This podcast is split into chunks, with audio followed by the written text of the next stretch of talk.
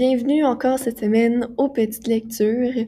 Euh, cette semaine, le livre lu euh, était Soi par Alessandro Barrico, auteur italien euh, gagnant de plusieurs prix européens, soit en écriture de romans ou en écriture de théâtre. Effectivement, c'est dans Soi que Alessandro Barrico illustre le contraste culturel entre la France et le Japon au 19e siècle d'une façon plutôt décontractée et poétique. Oui, en effet, l'histoire suit un jeune homme français euh, qui est marchand de verre de soie et ses périples au Japon euh, et euh, entre autres quand le Japon rentre en guerre. Donc, tel que d'habitude, nous allons commencer par donner notre réaction individuelle au roman. Donc, Pauline, si tu veux commencer. Oui, alors en fait, on commence tout le temps avec la question en quoi le roman contribue-t-il à vous ouvrir à la société? Alors pour moi, en lisant le roman Soi, j'ai été agréablement surprise de voir l'emphase que Alessandro Barrico met sur le trajet du protagoniste, c'est-à-dire notre Hervé Joncourt.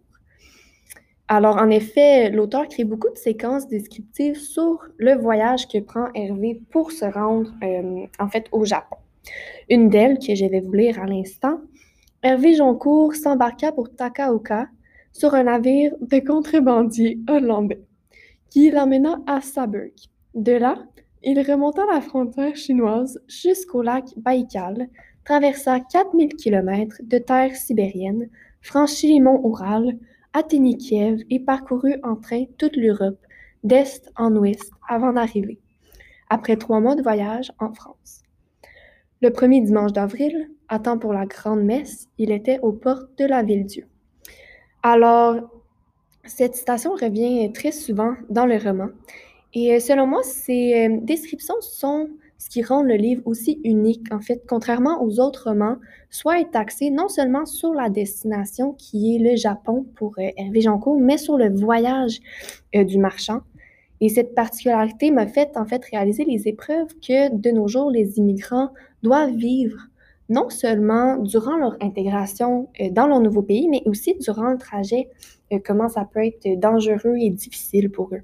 C'est vrai parce que de nos jours, nous, nous sommes habitués aux nouvelles technologies, au train, à l'avion, au bateau, mais il y a plusieurs civilisations, euh, comment dire, sous-développées qui, elles, n'ont pas accès à ce genre de transportation. Donc, c'est intéressant de revoir ça dans un livre, euh, même aujourd'hui. Oui, exactement. Euh, donc, pour ma part, Hervé Joncourt euh, découvre désolé, un nouveau monde, une nouvelle langue et de nouvelles apparences lors de ses périples. Et c'est vraiment sa manière de réagir à tout ce qui aurait dû le déboussoler qui m'a le plus marqué. Effectivement, malgré le choc culturel que percuta Hervé Joncourt lors de son arrivée au Japon, il ne semble pas atteint euh, ou hors de ses moyens, malgré toutes les différences qui auraient dû complètement le chambouler, comme ça aurait fait tout autre homme. J'ai trouvé particulièrement intéressant le fait que l'auteur soit concentré d'une telle façon euh, sur les descriptions des lieux, des personnages, plutôt que sur les descriptions psychologiques d'Hervé Joncourt. Effectivement, il était rare euh, qu'on savait ce qui se passait dans la tête de notre protagoniste. Effectivement, seulement ses actions et les descriptions des alentours qui nous étaient partagées. Donc, euh, je vais vous euh, lire l'extrait qui, qui m'a vraiment mis la puce à l'oreille par rapport à cette facette du livre. Et c'est quand Hervé Joncourt euh, arrive pour la première fois au Japon et qu'il a une première interaction avec un Japonais. Donc, voici. Il, était à peine laissé, il avait à peine laissé les dernières maisons du village derrière lui qu'un homme le rejoignit en courant et l'arrêta. Il lui dit quelque chose d'un ton excité et, pré, et péremptoire, puis le fit revenir sur ses pas avec courtoisie et fermeté. Hervé Joncourt ne parlait pas japonais et ne l'entendait pas non plus, mais elle comprit qu'Arake voulait le voir. Donc, c'est ça. Oui, effectivement, c'est très intéressant euh, le point que tu as développé, Justine. Maintenant, euh, c'est euh, le temps pour la pause et sous peu, on va revenir avec les questions de notre auditoire.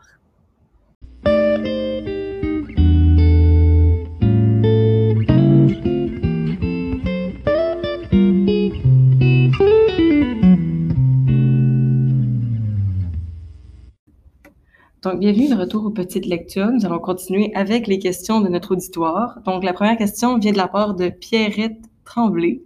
Et c'est quel intérêt culturel ou sociétal ce roman présente-t-il? Alors, euh, bonjour Pierrette, super bonne question. Euh, Ben, en fait, dans son roman, euh, l'auteur présente plusieurs intérêts culturels, tout comme l'immigration, le marchandisage et bien plus encore. Mais cependant, pour moi, euh, l'aspect qui était le plus intéressant à euh, découvrir était les relations économiques entre certains pays et certaines régions.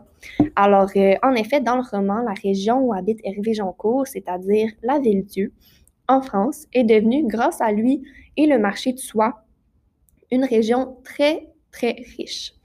Malheureusement, cette région presque dépendante, qu'on peut dire, au Japon pour leurs œufs de verre de soie, a dû fermer plusieurs de ses commerces et a perdu beaucoup d'argent lorsque euh, le Japon est rentré en guerre.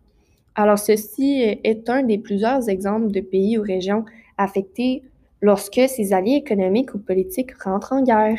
Et selon moi, cette connexion est très représentative, en fait, de l'effet et les conséquences de la guerre, même encore aujourd'hui, sur des pays qui ne sont même peut-être pas impliqués directement dans le conflit. C'est très intéressant. Merci, Paula. Alors, euh, nous allons continuer avec une deuxième question maintenant de Françoise Fournier. Alors, Justine, en quoi ce roman est-il intéressant à lire aujourd'hui? Très bonne question, Françoise. Donc, moi, je dirais que euh, le périple qui était la vie d'Hervé Joncourt n'était pas ce qu'on qualifierait de normal.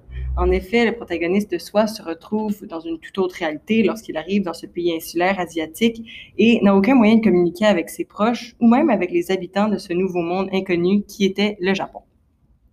Euh, de nos jours, se rendre dans des pays étrangers, euh, ça prend seulement une journée, deux si c'est encore plus long, et euh, l'immersion dans ces nouvelles réalités se fait beaucoup plus rapidement et beaucoup plus facilement.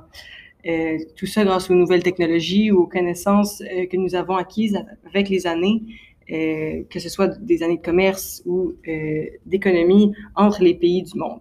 Donc, moi, je dirais que le contraste entre le voyage d'Hervé Joncourt et les vacances que les personnes du 21e siècle prennent aujourd'hui est, selon moi, la facette du livre qui rend la lecture particulièrement intéressante, surtout de nos jours.